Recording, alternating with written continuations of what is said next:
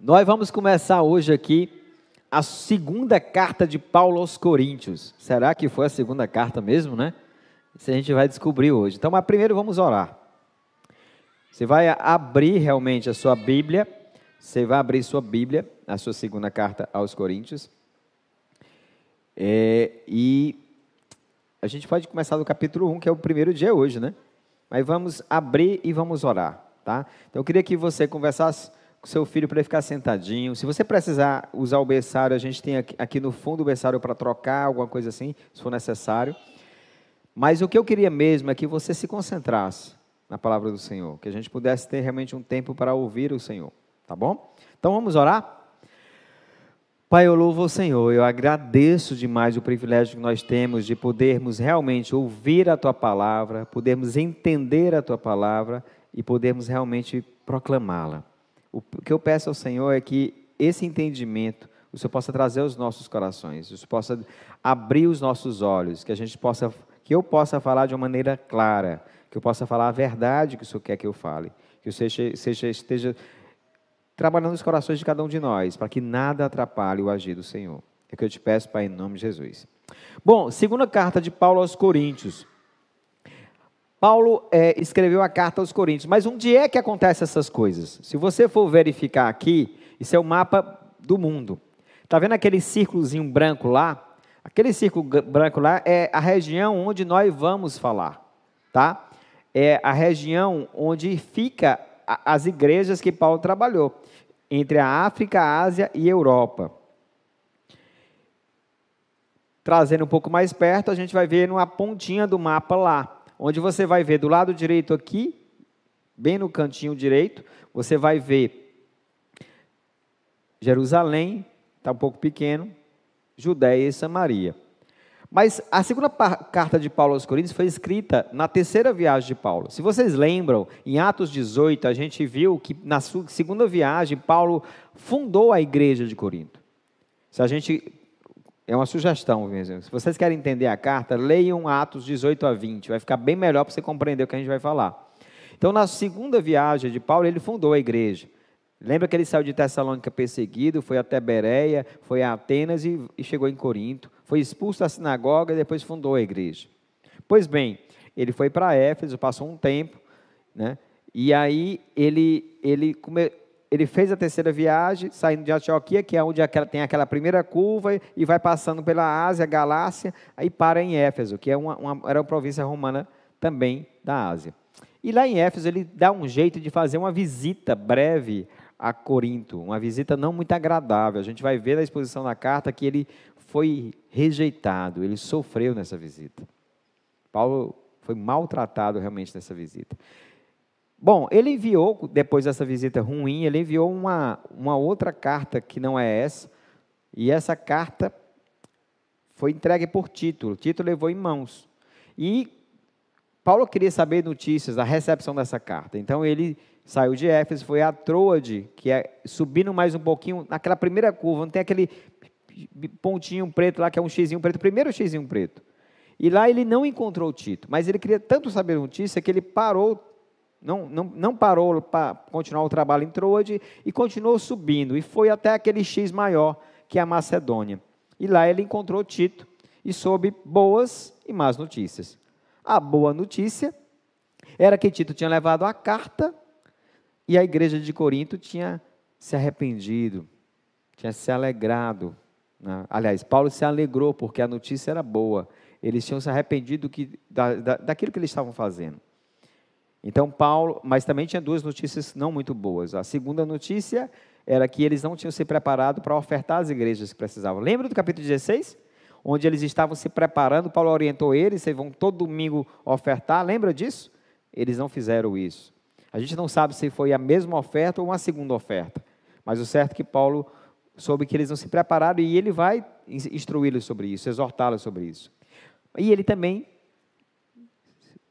Tito fala para ele que eles ainda havia oposição em Corinto contra Paulo. Então essa carta ela foi escrita por volta do final de 56 e início de 57, durante a terceira viagem missionária, mais ou menos um ano depois da primeira carta. Tá ok? Agora, vamos entender um pouquinho que história é essa de ter uma outra carta além dessa de 1 e 2 Coríntios. Vamos, vamos compreender por que isso. Afinal de contas, quantas cartas Paulo escreveu? Existem estudiosos que dizem que foram pelo menos nove cartas. Mas a, na leitura de 1 e 2 Coríntios, quando você vai ler aqui, você vai perceber claramente quatro cartas. Então, na verdade, a carta que nós vamos estudar agora, ela, ela não seria a segunda carta, ela seria a quarta carta. E a primeira Coríntios seria a segunda. Calma, calma, calma. Como é que é isso? Como é que é isso, pastor?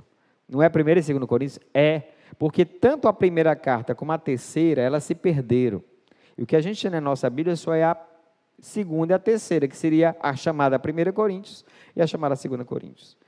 Como é que a gente sabe disso? Se vocês quiserem, anotem, tá, é, essa, esse, esse material já está no grupo das igrejas, na, na, na, liderança, você pode conferir lá.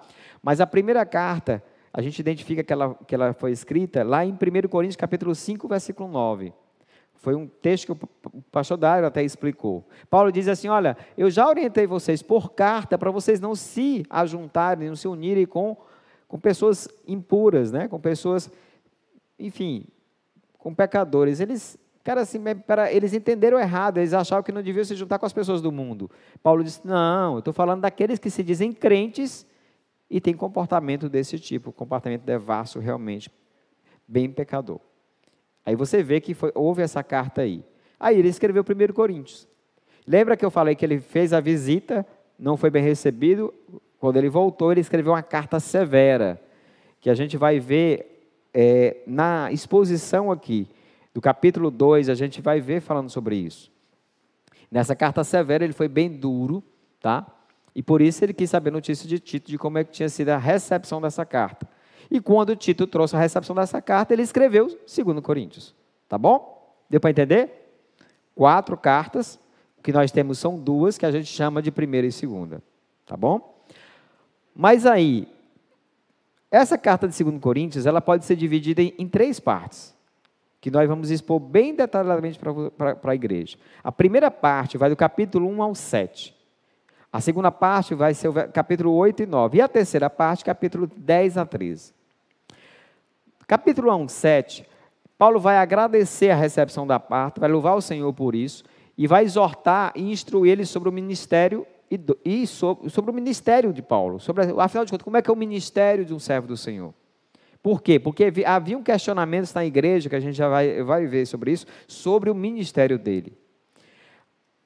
Capítulos 8 e 9, ele vai exortar a igreja porque a igreja não estava sendo generosa. Ele vai usar o, o exemplo das igrejas da Macedônia, que era uma região pobre e estava ofertando muito mais do que Corinto. No final, ele muda o tom da carta. Por quê? Porque ele vai se dirigir àquela turma que não se arrependeu, aquela turma rebelde da igreja, que, que desafiava, que dizia que ele não era apóstolo. Então ele vai se dirigir a eles, ele vai defender o apostolado dele e vai alertar sobre os falsos mestres, que seriam esses que se chamavam apóstolos.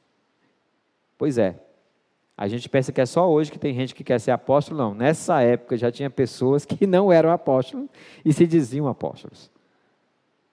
Interessante isso, né? Bom, a gente vai ver isso bem detalhado, vocês não precisam se preocupar com isso agora, é só para a gente entender. E hoje a gente vai ver o capítulo 1, versículos 1 ao 11. Eu tenho que lembrar que sou eu que passo esse negócio aqui, né? Mas antes da gente ler lá, eu queria se eu não falar de filme, não é o Judas. Já disseram que eu tenho que recomendar um filme de vez em quando, né? Os adolescentes, vocês têm assistido os filmes que eu indico, tem? São filmes bons. Esse aqui é imperdível. Ele não é um filme cristão, mas é um filme maravilhoso. Ele, nas listas dos 10 melhores filmes da história, ele está lá. A felicidade não se compra. É um filme de 1947. Ele foi produzido após a Segunda Guerra Mundial. E e ele fala muito sobre a expectativa que nós temos de uma vida bem-sucedida. O nome é Felicidade Não Se Compra.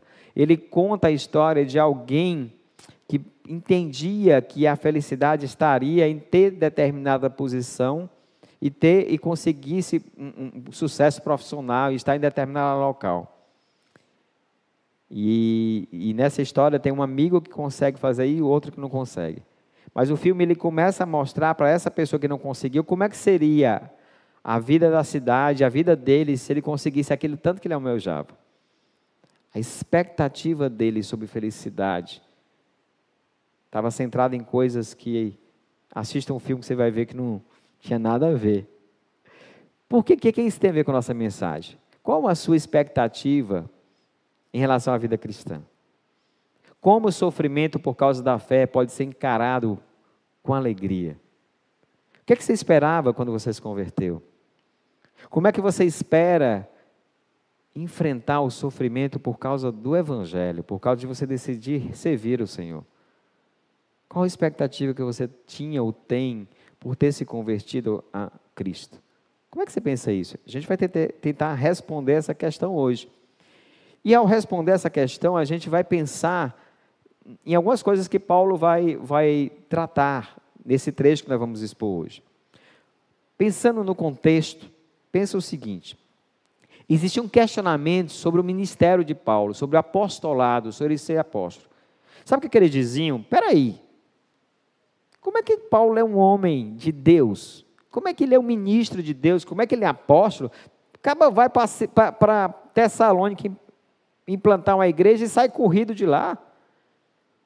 Corre para Beré e o pessoal cai em cima dele. Ele sai correndo para Atenas, é perseguido. O cara é açoitado, apanha. Como é que pode? Ele tem que sair das cidades porque estão perseguindo ele. Que negócio é esse? Todas as nossas feridas foram curadas quando Jesus morreu na cruz. Se você se converter, você não vai ter mais problemas. Né? O ministro de Deus tem que ser próspero, rico. Sei que vocês nunca ouviram essa história, né? Mas lá a igreja de Corinto ouvia isso. E uma parte da igreja estava crendo que realmente o ministro de Deus não poderia sofrer. E precisaria ser próspero. Não é interessante isso? Né? Olha, se há alguma coincidência de alguém pregando algo parecido hoje, é mera coincidência, mas eu queria dizer para vocês que havia isso naquela época. Parece que o mundo roda, roda, roda e volta para o mesmo canto, né? As pessoas continuam caindo nos mesmos pecados, as mesmas más interpretações. Então Paulo ele vai começar a responder: por que que ele sofria? Por que que o ministro de Cristo sofre? Por que, que aquele que resolve proclamar o Evangelho, seguir a Jesus Cristo, sofre?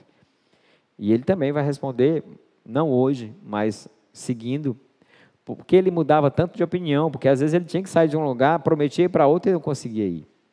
Isso a gente vai ver hoje. Hoje não, vai ver mais na frente. Hoje a gente vai ver mais essa parte, por que, que o ministro de Cristo sofre. E a, a, a, o que nós vamos aprender hoje está bem aqui. Bendito seja Deus que usa as tribulações para nos capacitar a consolar e orar uns pelos outros. Deus usa o sofrimento. Deus usa as tribulações. Como ele faz isso? Por que ele faz isso? Para que ele faz isso? O que é que as orações podem ajudar nisso? Esse é o objetivo que nós temos hoje. Para começar, a gente vai ler os versículos 1 e 2, que vai mostrar que realmente Paulo é o autor dessa carta, a quem ela se destina e a saudação costumeira dele. Paulo, apóstolo de Cristo Jesus, pela vontade de Deus, e o irmão Timóteo, a igreja de Deus que está em Corinto, com todos os santos de toda, com todos os santos de toda a Caia. A vocês graça e paz da parte de nosso nosso Pai e do Senhor Jesus Cristo. Eu vou voltar só um pouquinho aqui, gente, porque eu esqueci de, de, de mostrar um detalhe para os irmãos no mapa. A região da Acaia, está lá aquela setinha lá, fica naquela pontinha lá. E o que é a região da Acaia? A região da Acaia, pense no Piauí, né? Então, é o estado, Acaia. Corinto é Teresina, era a capital. E Paulo diz assim, ó, a carta era destinada à igreja que se reunia em Corinto. Não existia templo lá. Quando você fala, vamos para a igreja Batista da Glória, vamos lá para o templo da igreja. Mas nessa época não tinha templo. Os templos eles vão surgir depois, quando consta... Bom, é outra história. A questão é que eles se reuniam em casas, em locais abertos, Mas a questão é que a igreja somos nós. E é isso que, que eu queria deixar claro para os irmãos. A gente se reúne em várias casas, em várias células, mas é uma só igreja. Não são várias igrejas, é uma só igreja. Então, ratificando o que o pastor José falou antes, a igreja é uma só. Então, a igreja de Corinto, apesar de estar reunindo em vários locais na cidade de Corinto, estava lá. Só que Paulo, ele, ele, ele, ele, ele eu vou chegar nos destinatários novamente, mas a ideia aqui é que a gente vai perceber que o destinatário não é só a igreja de Corinto. Mas antes disso, vamos ver o início aqui. Paulo, apóstolo de Cristo Jesus. Olha o que, ele está deixando claro aqui. Quem ele é. Quem ele é.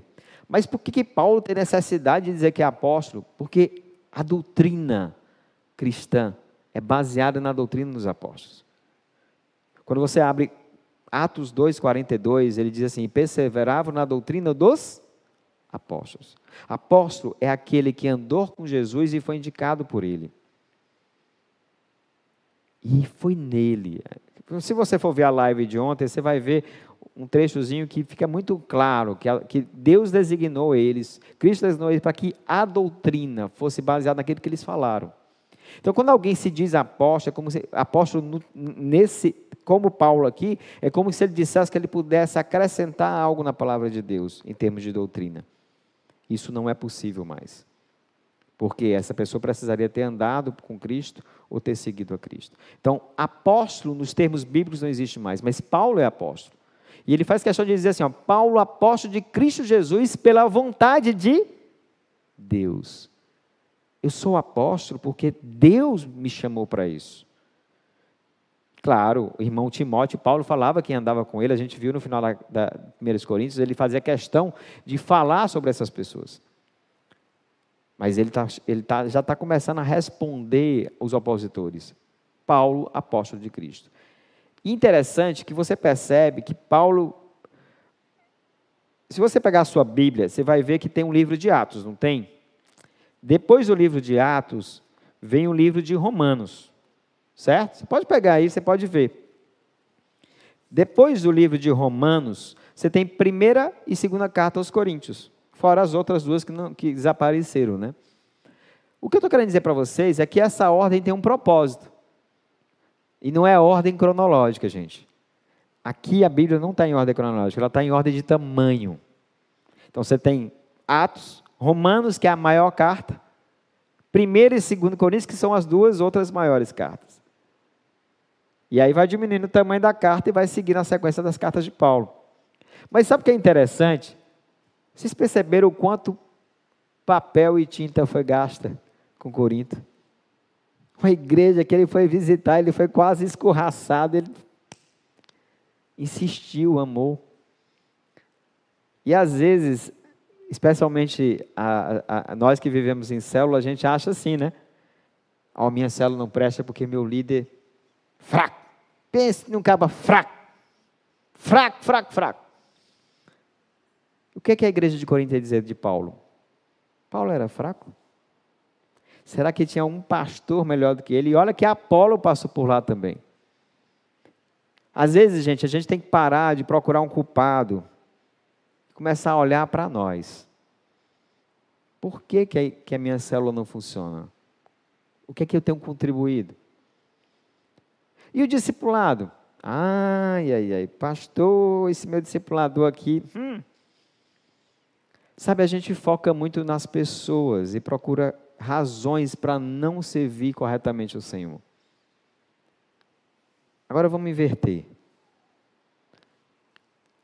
Você, líder de célula. Você já olhou para a sua célula e disse: Senhor, tenha misericórdia. Ô povo difícil. O que é que vocês acham que Paulo falava de Corinto? A igreja de Corinto era muito simples, né? Pensa na igreja tranquila. Paulo insistiu, gente. Ele não desistiu, ele persistiu. E ele não persistiu sem amor, não. A gente vai perceber nessa segunda carta que grande amor Paulo tinha por essa igreja. o quanto ele se interessava por eles e quanto ele se preocupava pelo fato deles não estarem andando de maneira correta. O quanto ele tinha amor em querer levá-los à maturidade, o quanto eles viam isso, porque ele diz lá, olha, a igreja de Deus que está em Corinto. Igreja de Deus. Eu, por muito menos você já deve ter olhado para o irmão na tua célula, ou para a própria célula, para o teu líder, e dizer, esse cabo não é de Deus. Ou para o teu discípulo. A igreja de Corinto, por mais imatura que fosse, por mais problemas que tivesse, ela cria no Senhor Jesus. Tinha Ele como Senhor e Salvador. Por isso que ele diz, juntamente com todos os santos da Caia. Porque essa carta ela foi escrita para a igreja de Corinto, mas ela deveria ser lida posteriormente nas demais igrejas, nas cidades, em outras cidades que também estavam na Caia, que ficavam na Caia. Para um pouquinho, para de procurar culpado e começa a pensar: como é que eu posso servir ao Senhor fielmente na minha célula? Como é que eu posso servir ao Senhor de forma amorosa com meus irmãos, como Ele tem sido amoroso comigo? Afinal de contas, o que Deus espera que eu faça? Onde eu estou e como eu estou? Deus pode fazer demais quando a gente resolve servir amando servir amando.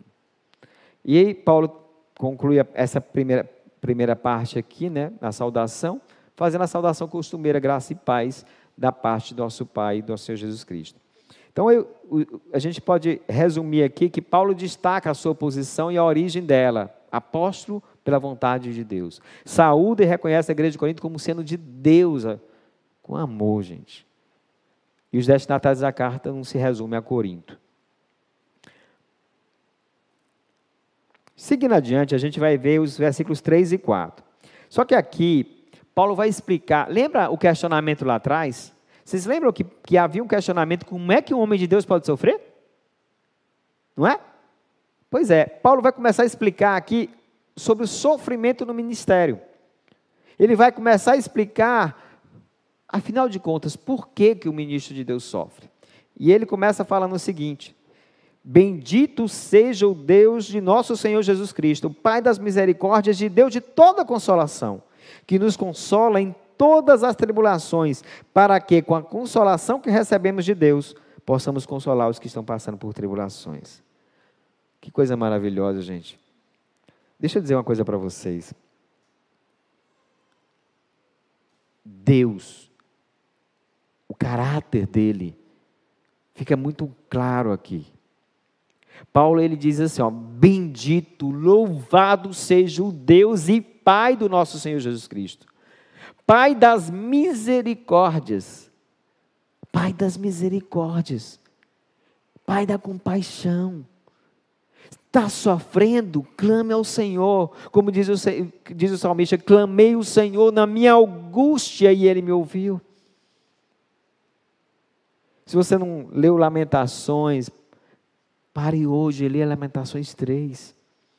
Veja o profeta Jeremias clamando, chorando, porque o seu povo estava sofrendo. Ele se sentia arrebentado por tudo que estava, estava vendo o povo sofrer. O templo destruído, as ruínas. E ele começa a falar como o corpo dele estava sofrendo, como ele estava sofrendo. Aí de repente ele para ele diz: Mas lembre-me também daquilo que me dá esperança.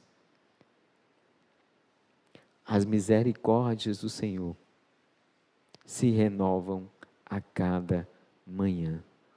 Deus de misericórdia. Onde você tem procurado misericórdia? Onde você procura consolo? Porque Ele é o Deus de toda consolação. Às vezes a gente procura isso em outros, em, em tantas coisas, em pessoas, em objetos, em outros prazeres.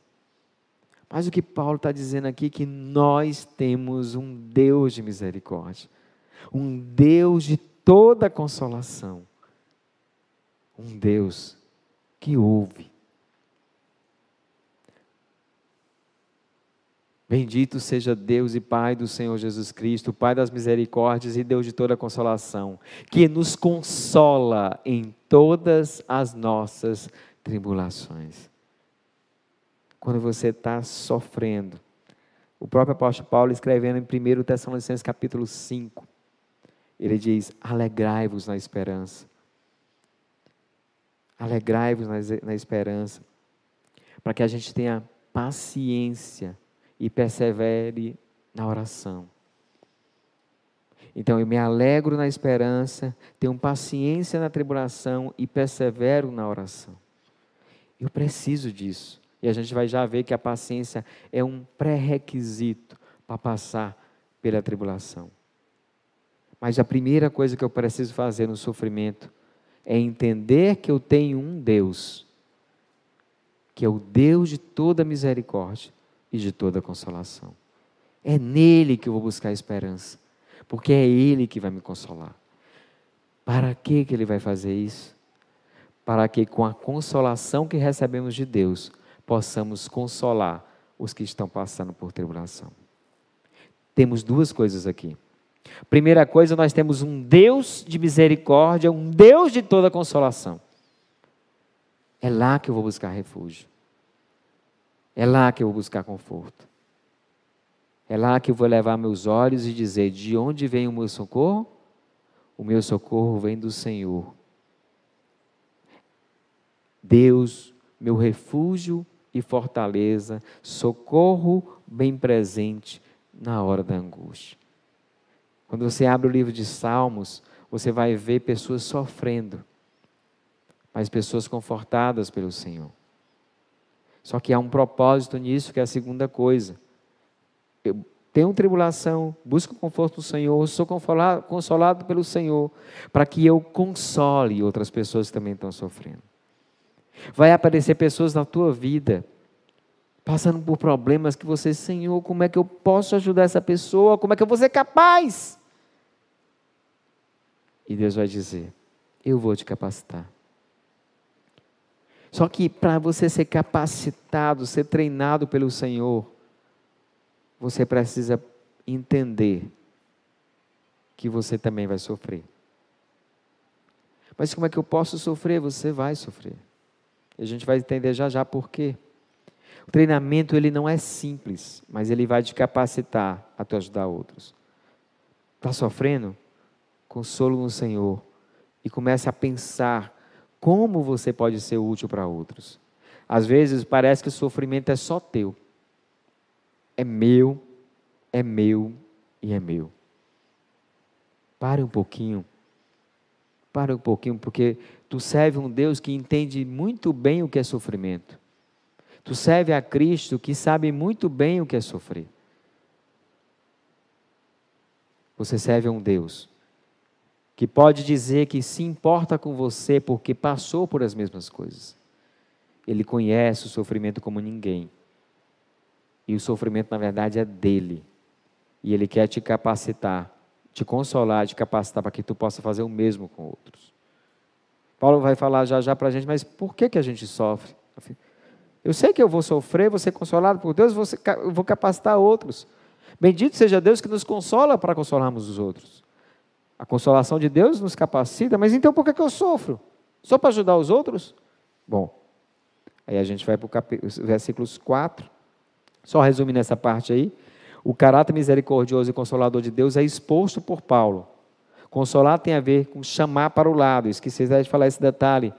Paracletos é a palavra consolação.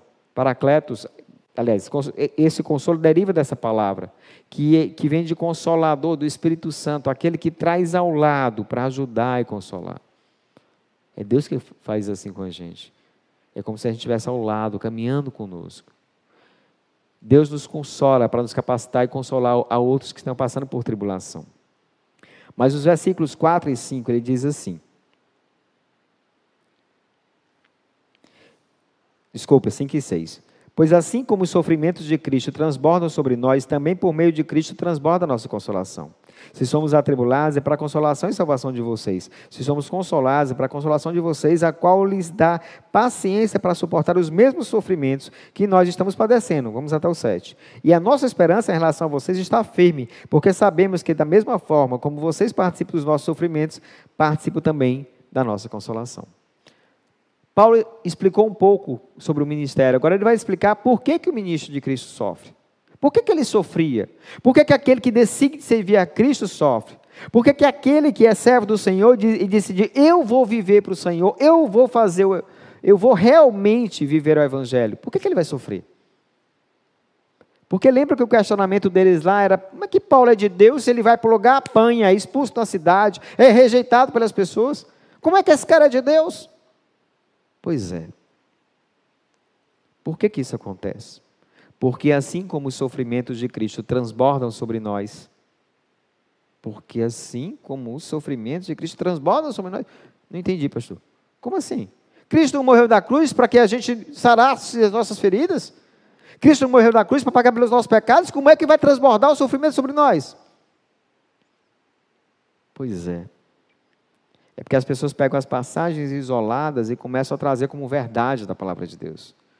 Quando você vai olhar para algo, você precisa saber quando foi escrito isso.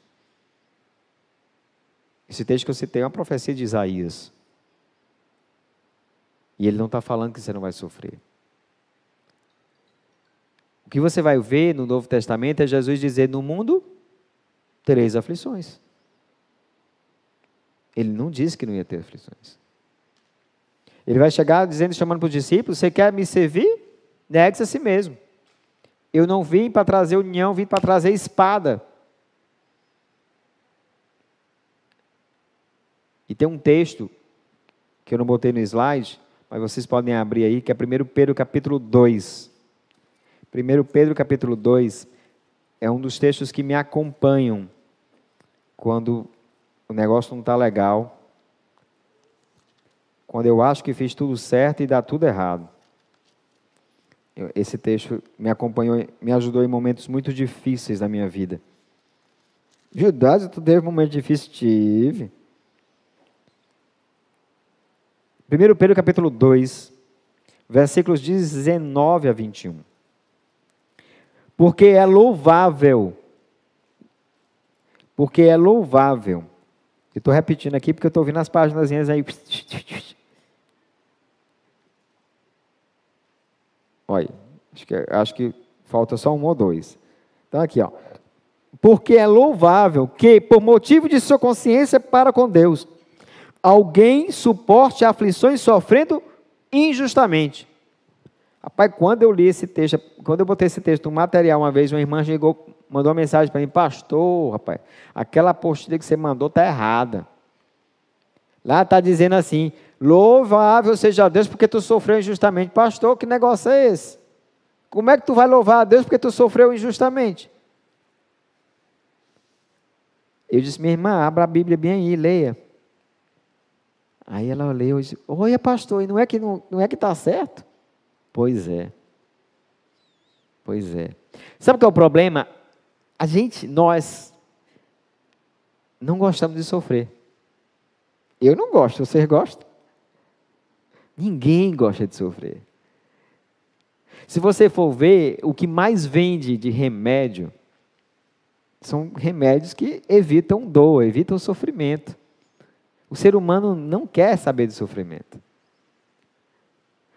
A questão que Jesus, lá em Romanos capítulo 8, Deus diz assim: que ele não poupou o seu próprio filho. Preste atenção. Deus não poupou o seu próprio filho para que eu e você tivesse vida eterna. Ele sabe o que é sofrimento. E o que ele está dizendo. Vamos ler o texto completo? Não, eu queria dizer para vocês que a primeira carta de Pedro, uma carta que a gente, se Deus permitir, vai expor aqui na igreja, mas ela foi escrita em um período de muita perseguição.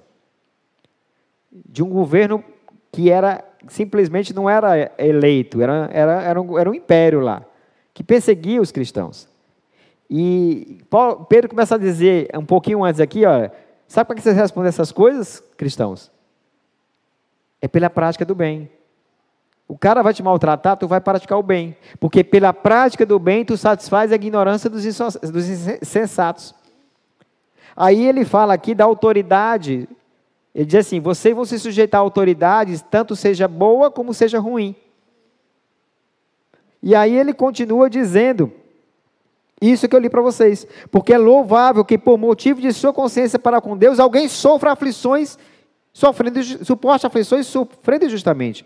Pois que vantagem há em suportar ações recebidas por terem cometido mal? Mas se vocês suportam o sofrimento por terem feito o bem, isso é louvável diante de Deus. Para isso vocês foram chamados. Para isso vocês foram chamados. Pois também Cristo sofreu no lugar de vocês, deixando-lhes exemplo para que sigam os seus passos. O caminho de seguir a Jesus não é um caminho simples. O caminho de seguir a Jesus é sofrido, porque foi assim que ele andou aqui. Sofrido. Quando ele escreve a carta, quando João escreve a sua carta, no capítulo 17, Jesus diz assim: Olha, cuide deles, porque eles não pertencem a esse mundo. Eu trouxe a palavra para eles e o mundo odiou. Odiou. Então, se, se todo mundo gosta de você, se todo mundo te acha legal, se você nunca contrariou ninguém, e você se diz servo do seu Jesus, reveja alguma coisa aí, porque não está batendo. Porque uma hora tu vai ter que contrariar, porque o mundo diz uma coisa e tu vai dizer outra. Uma hora tu, a tua família quer uma coisa, tu vai dizer não. Uma hora no teu trabalho tem uma coisa diz não. Uma hora o teu vizinho, a tua família, a tua esposa, o teu esposo, o teu filho, tem uma hora que o negócio não vai bater. Não vai bater. E não vai ser agradável dizer não. Não vai ser agradável você realmente dizer não. Por quê? Porque essa não é a vontade de Deus. Pelo amor de Deus, não vão dizer por aí assim, não. Não, por quê? Porque eu sou crente. Pelo amor de Deus, gente, isso não é resposta. Não, porque a Bíblia diz que isso é pecado. Não, porque a Bíblia fala, a palavra de Deus nos orienta a se comportar de outra maneira. Não, porque isso não agrada ao meu Deus. Deu para entender? Se tu diz que vai servir a Cristo, olha para a vida de Jesus, olha para a vida dos apóstolos. O que Paulo estava dizendo aqui, prestem atenção. Eu sou servo de Jesus, eu sou apóstolo de Jesus, e os sofrimentos de Jesus vão transbordar sobre mim. Por isso que eu sofro, por isso que eu sofro no ministério. Mas ele tem uma notícia boa, também por meio de Cristo transborda a nossa consolação. Deus nos dá consolo, Deus nos conforta. Lançai sobre o Senhor toda a vossa ansiedade, porque Ele tem cuidado de vós. Tem cuidado de vós. Sabe, interessante que alguns vão olhar assim, não, mas peraí, Paulo apóstolo, ministério dele tinha que sofrer, mas eu. Eu lembro que teve. Eu tinha um colega de trabalho que ele, que ele dizia assim. Eu viajei uma vez, encontrei com ele, né? Aí eu ele era de uma igreja neopentecostal e ele começou a dizer assim: ah, porque prosperidade, prosperidade. Rapaz, esse homem falou tanto de prosperidade, eu calado, calado. E teve uma hora que eu segurei, e aí não deu mais para segurar, não. Como diria minha esposa, não aguentou, né? Aí disse: meu irmão, me diga bem aqui uma coisa. Pega o Novo Testamento, lê ele todinho. Na hora que tu achar um apóstolo, um ministro, um servo do Senhor próspero, me chama, que eu não falo mais nada esse caba. E eu fui, fui embora, né? Não morava na cidade lá, fui embora. E passou-se uns dias, ele me liga. Eu acho que, eu acho que ele ficou sem dormir. E ele rodou a Bíblia para um lado e para o outro. Ele me ligou e disse: É, irmão Judas, é. Realmente não tem, não. Mas sabe o que é? Porque eles eram apóstolos. Aí eu disse: Agora está difícil. Se é para a gente perseverar na doutrina dos apóstolos, para caminhar o caminho que eles seguem, que negócio é esse agora? Mas é, quando a gente não quer aceitar a verdade, a gente não quer aceitar a verdade. Essa é a questão. Não é problema que não tenha a verdade. É porque eu não quero, quero aceitar. Eu vou inventar uma desculpa para não aceitar. Porque o ministério, o teu ministério, sabe onde é que ele está? Está na tua vida. Não tem vida ministerial e outra vida não. Tem uma vida só. E o seu ministério é onde você estiver. Seja na sua casa, no seu trabalho, no seu colégio, na sua faculdade, na sua vizinhança. Onde você estiver, você é um ministro do Evangelho. No seu casamento, na sua família, você é um ministro. Seja trabalhando, estudando, no lazer, você é um ministro de Cristo. Você não é outra coisa, não. Você é um ministro. E na hora que você decidir fazer a vontade de Deus, vai vir sofrimento.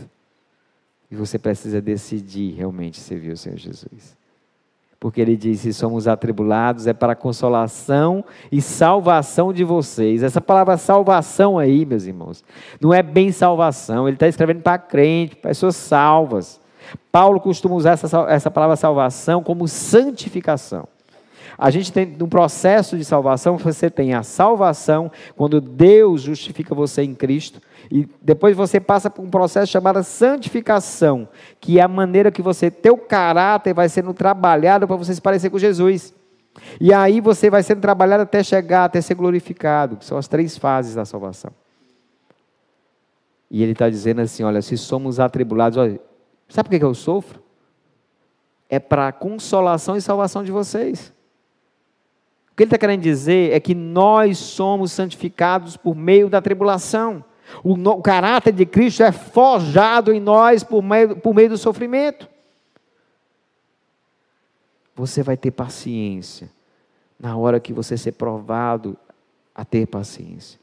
Você vai ser uma pessoa tranquila quando você aprender a dominar uma ira. E para você aprender a dominar você vai passar por situações assim. Para você confiar em Deus, a gente vai já ver, você precisa passar por situações difíceis. Paulo vai mostrar isso mais na frente. A questão é que você não tem como ser treinado sem passar pelo treinamento. Não dá. Não dá. Se você for para olhar forças especiais, olhar o exército ou, ou a, até a Polícia Federal, se você for olhar, for olhar os treinamentos que aperfeiçoam os melhores, não são treinamentos fáceis. Não são fáceis. Mas a questão é que a pessoa sai de lá apta. E nós vamos ser treinados pelo Senhor. Então, pois assim como os sofrimentos de Cristo transbordam em nós, também por meio de Cristo transborda a nossa consolação. Se somos atribulados, era para consolação e santificação de vocês. E essa palavra santificação, ela é muito usada por Paulo dessa forma, a gente viu isso na primeira carta. E se você abrir Filipenses 2, versículos 12 e 13, você vai ver o seguinte lá: Põe em prática a tua salvação. Põe em prática a tua, salvação, tua santificação. Esse é o significado. Com temor e tremor, porque Deus realiza em você o querer e o realizar. É normal Paulo fazer isso. Se somos consolados, é para a consolação de vocês, a qual lhes dá paciência. A pessoa está passando por uma dificuldade e ele chega para você pedindo ajuda, aí você diz o quê? Tu foi pecar? Bem feito. Não. Tu vai trazer esperança. Preste atenção. Se volte para o Senhor. Se volte para Deus. Busca o Senhor de todo o coração. Arrependa-se e volte à prática do primeiro amor. Quando você prestar atenção nisso, você vai poder dizer para ele: Olha, eu também já passei por isso. Mas as tribulações do Senhor me fizeram crescer. E o Senhor me confortou e me livrou. E a nossa esperança em relação a você está firme. Porque sabemos que, da mesma forma como vocês participam dos nossos sofrimentos, participam também da nossa consolação. Deu para entender? Deus permite que você sofra, Deus permite que você passe por dificuldade, por tribulação, Ele te consola, Ele te capacita a ajudar outros. Alguém passa por dificuldades na tua frente, você vai poder trazer a consolação que você recebeu do Senhor para Ele. E o fato de você fazer isso vai dar paciência. A pessoa vai ser capacitada com paciência para que ele suporte os mesmos sofrimentos que você já sofreu. E você vai chegar para ele, olha, suporte com paciência. Tenha esperança. Porque firme na esperança, porque da mesma forma como Deus me consolou, ele vai consolar você. Gente, isso é maravilhoso. Você ser usado por Deus. Sabe, você vê a mão de Deus na vida de alguém, sabendo que você foi usado pelo Senhor. Não tem preço. E isso precisa motivar você a lutar com paciência a tribulação que você está vivendo. Mas não lutar com suas forças, buscando ao Senhor. Resumidamente, meus irmãos, vai ficar mais ou menos assim: Cristo sofreu, eu sofro, sou consolado. Vem a tribulação para o meu consolo e santificação, tanto meu como do outro.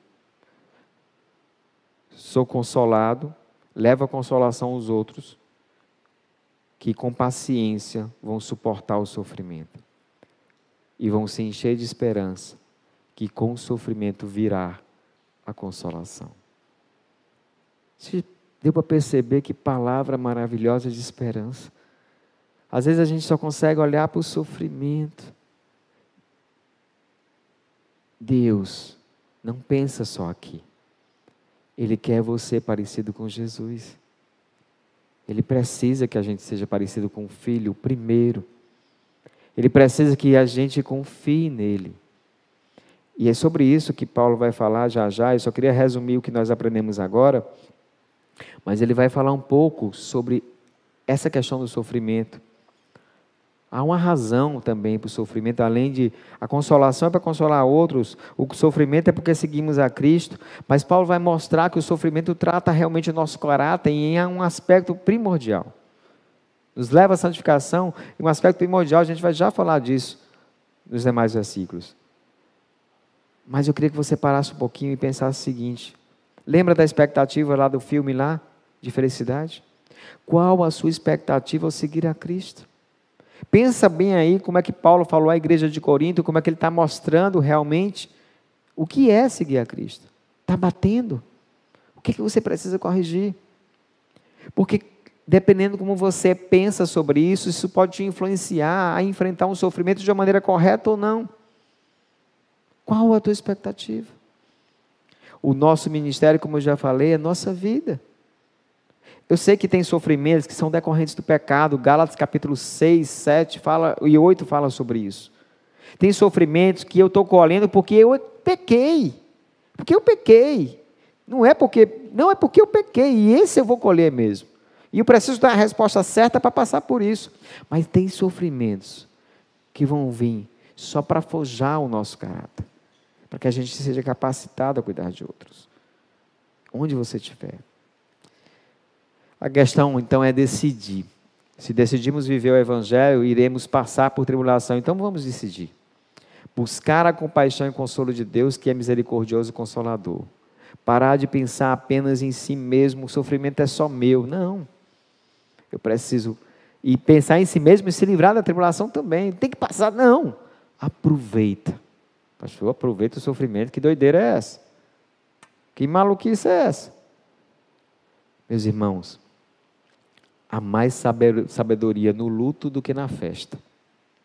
É mais fácil você tratar um coração que está exposto do que um coração que não foi exposto. Então Deus vai te mostrar como você está, como é que está seu coração, e Ele vai dizer agora, deixa eu cuidar de você. Vai para a palavra de Deus e veja o que, que Deus espera. Ele quer te fortalecer. Ele quer que você saia dessa história, hum, como diria o povo, crente, mas muito mais firme do que você entrou. Muito mais firme, porque o teu alvo, o meu alvo é Cristo. E eu tenho que caminhar até lá. Como é que eu vou me tornar igual a ele passando no bem bom? Não vou. Eu já passei por momentos muito difíceis, meus irmãos. Mas o que eu posso dizer para você é que quando eu estava nesses momentos, e não vou dizer que eu não queria sair, não. Mas eu também queria aproveitar muito.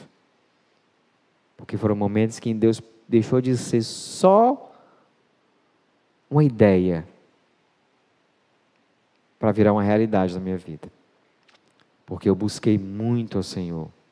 E Ele falou muito comigo. Tratou muitas coisas que eu nem imaginei. Porque Ele me ama. E Ele já provou o seu amor por nós. E por mim também. Para de pensar apenas em si mesmo e se livrar da tribulação. Pense no privilégio de um dia ser usado para consolar outros com as mesmas consolações que recebemos do Senhor. Mas Paulo agora ele vai falar de uma tribulação que ele sofreu e da confiança que Deus da confiança em Deus que foi gerada por essa tribulação. Se você quiser, muitos teólogos entendem que essa tribulação está descrita em Atos capítulo 19, do versículo 23. Não, acho que é 19, eu não lembro se é o 23. É, eu acho que é, não, eu acho que é o início do capítulo 19. Quando há uma revolução em Éfeso, revolução não, não é uma revolução não, mas há um movimento em Éfeso. Em Éfeso havia um templo com a deusa lá, que era adorada lá. Paulo começou a pregar o evangelho lá e o que aconteceu? O povo se converteu. E esse pessoal vendia os santinhos da deusa lá, vendia as coisinhas da deusa. Gente, sem querer qualquer semelhança, é mera coincidência. Mas vendia os centinhos. E o povo se converteu, o que, é que o povo fez? Deixou de comprar. E aí um homem chamado Demétrio disse assim, pá, nós estamos perdendo negócio, Paulo está quebrando a gente. E se rebelou e foi uma confusão, e Paulo andou muito perto de morrer. Então, alguns entendem que o que Paulo está falando aqui, dos versículos 8 a 11, tem a ver com, com esse trecho. Se você quiser ler depois, vale a pena. Então, as tribulações são instrumentos de Deus para dependermos dEle. Lembra que o sofrimento nos capacita a consolar outros? Pois é. Lembra que sofrer tem a ver com, com Cristo? Com seguir os passos de Jesus que a gente viu antes? Pois é, mas as tribulações também são instrumentos de Deus para que a gente dependa de Deus. Oxe, como é que é isso, pastor? Como é que é isso? As tribulações transformam a autossuficiência em dependência de Deus. Vamos ver isso aqui nos primeiros versículos aqui, no 8, 9. Só lembrando o seguinte: Paulo era judeu, muito inteligente, muito capaz. Nós vamos ver nessa carta, inclusive, que ele vai dizer: quanto mais fraco, mais forte sou. Oxi, como é que é isso? Aguardem, mas ele vai falar isso. O que eu quero dizer é que Paulo tinha todos os motivos para confiar nele mesmo. Todos os motivos para confiar nele mesmo. Ele era muito capaz. Ah, tu sabe, Paulo memorizou a Bíblia toda, gente. A Bíblia, claro, o Velho Testamento inteiro. Ele sabia tudo em relação ao Velho Testamento. Ele falava mais de uma língua. Ele, ele era um homem de Taço, mas era cidadão romano. Ele era do Sinédrio. Ele era um cara muito capaz. É muito capaz. Então ele tinha todos os argumentos para confiar no seu próprio braço. E é o que, é que ele diz aqui, dos versículos 8 em diante. Irmãos, não queremos que vocês desconheçam as tribulações que sofremos na província da Ásia, as quais foram muito além da nossa capacidade de suportar, ao ponto de perdermos a esperança da própria vida. De fato, já tínhamos sobre nós a sentença de morte, para que não confiássemos em nós mesmos, mas em Deus, que ressuscita os mortos. Peraí, peraí, peraí, peraí, peraí, peraí. Nós não vimos lá atrás, 1 Coríntios 10, 13, não sobreveia a vocês tentações que não sejam humanas. E Deus não permitirá que vocês sejam tentados além do. Oxe, ele está dizendo aqui que passou por situações. Como é que ele diz aqui? Irmãos, eu quero que vocês saibam, né? não queremos que vocês conheçam, quero que vocês saibam as tribulações que sofremos na província da Ásia, que é onde fica Éfeso, as quais foram muito além da nossa capacidade de Oxi! Como é que Paulo disse lá que Deus não ia provar a gente além do que possa suportar e aqui além do que eu possa suportar? Doideira, né? Aí o cara pega um pedaço desse bem aqui, bota outro pedaço do lado e diz assim: Olha, Está tá vendo aqui? A Bíblia está se contradizendo. Meus irmãos, vamos ler o negócio todo para entender, antes de ficar falando mal da Bíblia. Irmãos, não queremos que vocês desconheçam as tribulações que sofremos na província da Ásia, as quais foram muito além da nossa capacidade de suportar, a ponto de perdermos a esperança da própria vida. De fato, já tínhamos sobre nós a sentença de morte, para que não confiássemos em nós mesmos, mas em Deus, que ressuscita os mortos. A questão aqui que a capacidade humana é incapaz de suportar certos sofrimentos. Mas quando Paulo escreve aos Filipenses, dizendo que já passou necessidade, já teve fartura, aprendeu o segredo de ficar contente em toda e qualquer situação, e no versículo 13 ele diz: Tudo posso naquele que. Ou posso suportar todas as coisas daquele que me fortalece. O que ele está dizendo é o seguinte: em Cristo eu posso suportar. Em Cristo eu posso suportar.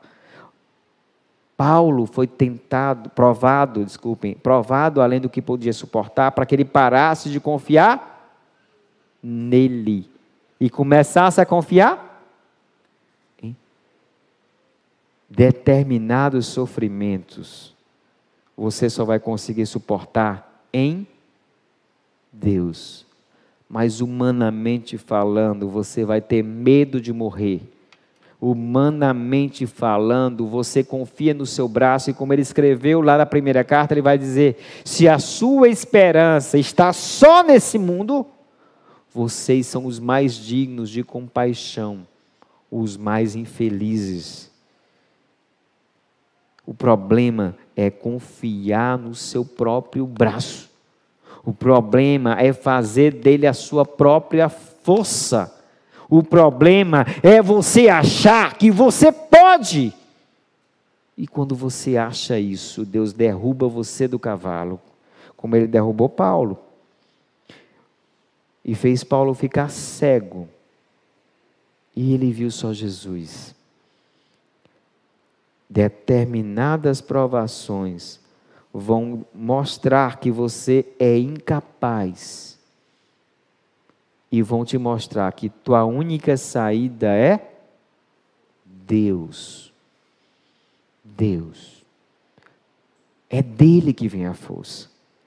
É por isso que você não vai ser provado além do que ele possa suportar, porque, na verdade, ele vai abrir o escape para que você possa suportar.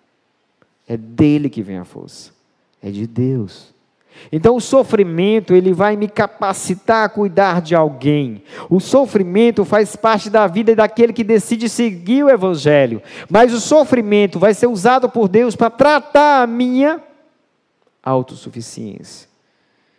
O sofrimento, a tribulação, ela destrói a autossuficiência humana e a transforma em dependência de Deus. O medo de perder a própria vida é transformado na esperança de que só quem ressuscita morto, os mortos pode dar. Deu para entender? O medo de perder a própria vida é transformado na esperança que só quem pode ressuscitar os mortos pode dar. Vê Paulo lá, ele diz lá, as quais foram muito além da nossa capacidade de suportar, a ponto de perdermos a esperança na própria vida. De fato, já tínhamos sobre nós a sentença de morte, morte, para que não confiássemos em nós mesmos, mas em Deus que ressuscita os mortos. Finalizando, ele diz o seguinte: Ele nos livrou e continuará nos livrando de tal perigo de morte. Nele temos colocado a nossa esperança de que continuará a livrar-nos, enquanto vocês nos ajudam com as suas orações. Assim, muitos darão graças por nossa causa, pelo favor a nós concedido em resposta às orações de muitos. Deus usa as orações dos irmãos para nos livrar das tribulações. As tribulações são instrumentos de Deus para dependermos dele. Pensa aqui, o que Deus fez com Paulo? Paulo, um homem que tinha tudo para confiar nele Mas a tribulação veio e levou ele a depender de Deus. Levou ele a depender de Deus. Agora, o que é que ele fez com os irmãos que acompanhavam Paulo? Paulo, dependendo de Deus, pede oração aos irmãos, e os irmãos fazem o quê? Oram por amor a Paulo. E Deus usa as orações dos irmãos para livrar Paulo do, das tribulações, do sofrimento. Deus usou as orações. Você já percebeu que quando tudo está muito bem, muito bom, a gente ora muito menos? Você lembra lá do início da pandemia? Falava em oração, o povo está rente para orar. Mas nós, quando as coisas melhoram, a gente tende a orar menos. Eu não estou falando de vocês, estou falando de nós. E as provações de Deus, elas motivam a, gente, a orar. Também trabalham o coração daqueles que estão do outro lado. As tribulações são instrumentos do Senhor para trabalhar a nossa autossuficiência, trabalhando a dependência dEle. E nos ajuda a orar uns pelos outros.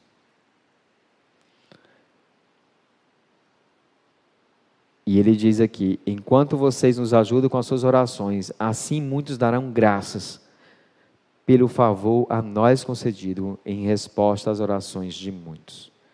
Muitos darão graças mas apenas aqueles que decidiram orar vão saber que foram usados por Deus através das suas orações.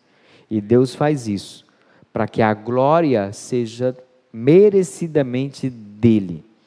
Vocês percebem que é Deus quem livra, é em Deus que você coloca a esperança, é Deus que faz tudo e é Deus que decide usar a oração também. A ideia é que nós dependamos dele. Se a gente não sofresse, a gente ia se achar. Mas o sofrimento coloca a gente no nosso lugar e Deus no lugar dele. Deus e nós. Somente Deus pode nos livrar da morte. Deus usa as orações para dar o livramento. Pelas orações respondidas, Deus gera gratidão merecida para si mesmo. Desculpem, mas hoje eu falei bastante, né? Mas eu queria encerrar com os irmãos lembrando o nosso tema hoje. Bendito seja Deus que usa as tribulações para nos capacitar, a consolar e a estimular a oração uns pelos outros. O que fazer agora? Como você tem respondido às tribulações? Estou perguntando mesmo. Reclama, se ira, questiona, se rebela? Te garanto que isso não vai resolver nada. Entende que precisa de Cristo e busca compaixão e conforto nele? confia em Deus e pede ajuda em oração, vê a mão de Deus e é grato. Conselho: em tudo, seja grato a Deus que em Cristo te deu vida e espera que você compartilhe essa vida, essa, essa consolação com outros. Estão vendo aquela, aquela linhazinha reta antes da cruz? Se você for pesquisar eletrocefalograma na internet, você vai ver que quando a pessoa está viva, faz isso aqui, ó quando ela está morre, morte vê uma linha reta. Sabe o que quer dizer aquele símbolozinho ali? Era como nós estávamos antes de Cristo, mortos nos nossos pecados.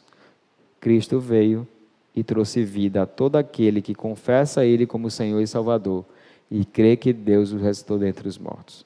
Você pode decidir isso hoje. Decidir ter vida eterna. Basta você dizer: Eu quero que Jesus me aceite como seu filho, como Deus me aceite como seu filho. Eu quero que Jesus seja meu Senhor. Vamos ficar em pé? Pai querido, louvamos e agradecemos o teu nome, porque eu sei, Pai, que é o Senhor que convence do pecado, da justiça e do juízo.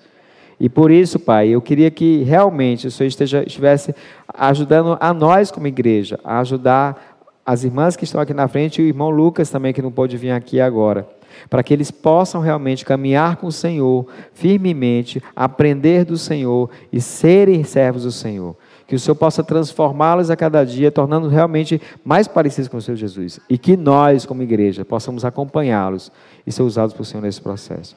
Esteja com eles, supra suas necessidades, é o que eu te peço, Pai, em nome do Senhor Jesus. Amém. Meus irmãos, Deus abençoe a todos.